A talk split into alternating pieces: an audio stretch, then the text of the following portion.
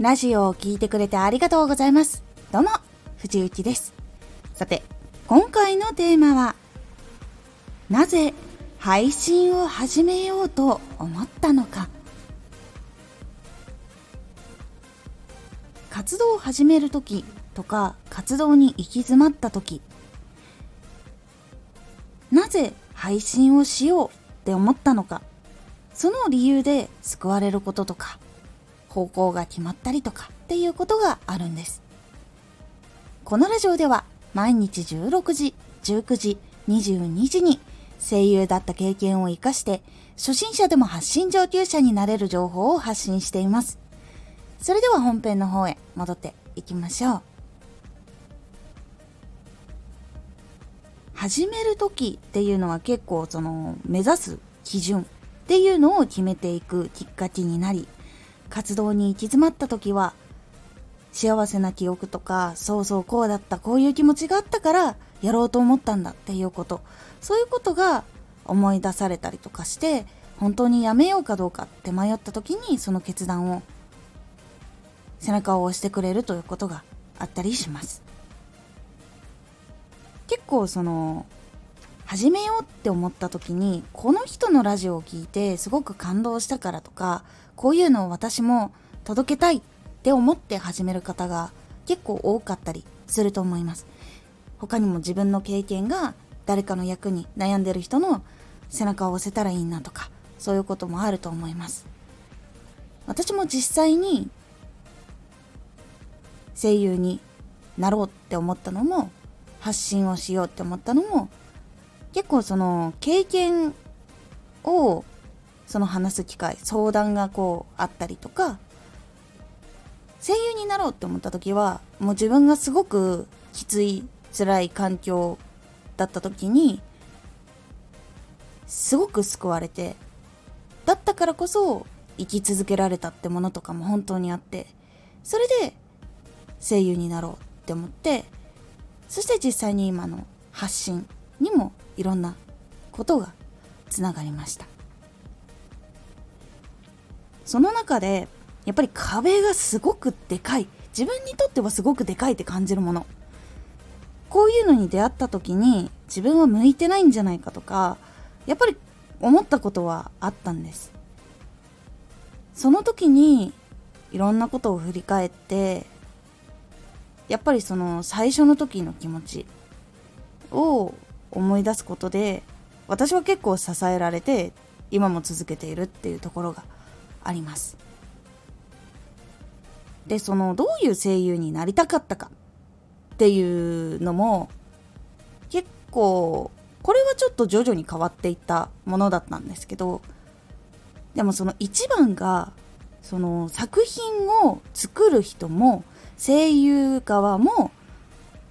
そして作品を好きなお客様もみんなで愛せる作品みんなが愛している作品に関われるってことはすごく幸せだなっていうことがあったので愛のあるその作品っていうのに関わりたいって思って最初はその世界に飛び込みました。なのでその時に芝居だけがしたいとかそういう概念全くなくてみんながこう楽しんでもらえるんだったら歌もいいなとも思うしダンスも頑張ろうと思うしみたいな感じだったので基本的にどんな仕事が来てもやるつもりでいました。実際にはやりましたけど。でもやっぱそれがあったことによって結構今の時代は結局オールマイティを求められる時代だったので私の感覚的には全くもう抵抗感もなく入ることができたので良かったなっていう部分はあったりしました。っていうふうにやっぱりこうどういう人になっていきたいかとかどういうふうに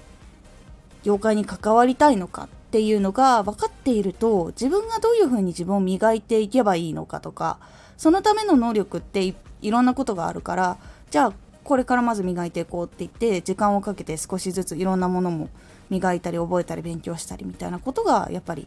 できていきました。なのでこの実はこの一番最初のこういう風になりたいとかこういう配信したいって思うのはかなりいい影響を与えてくれるものなので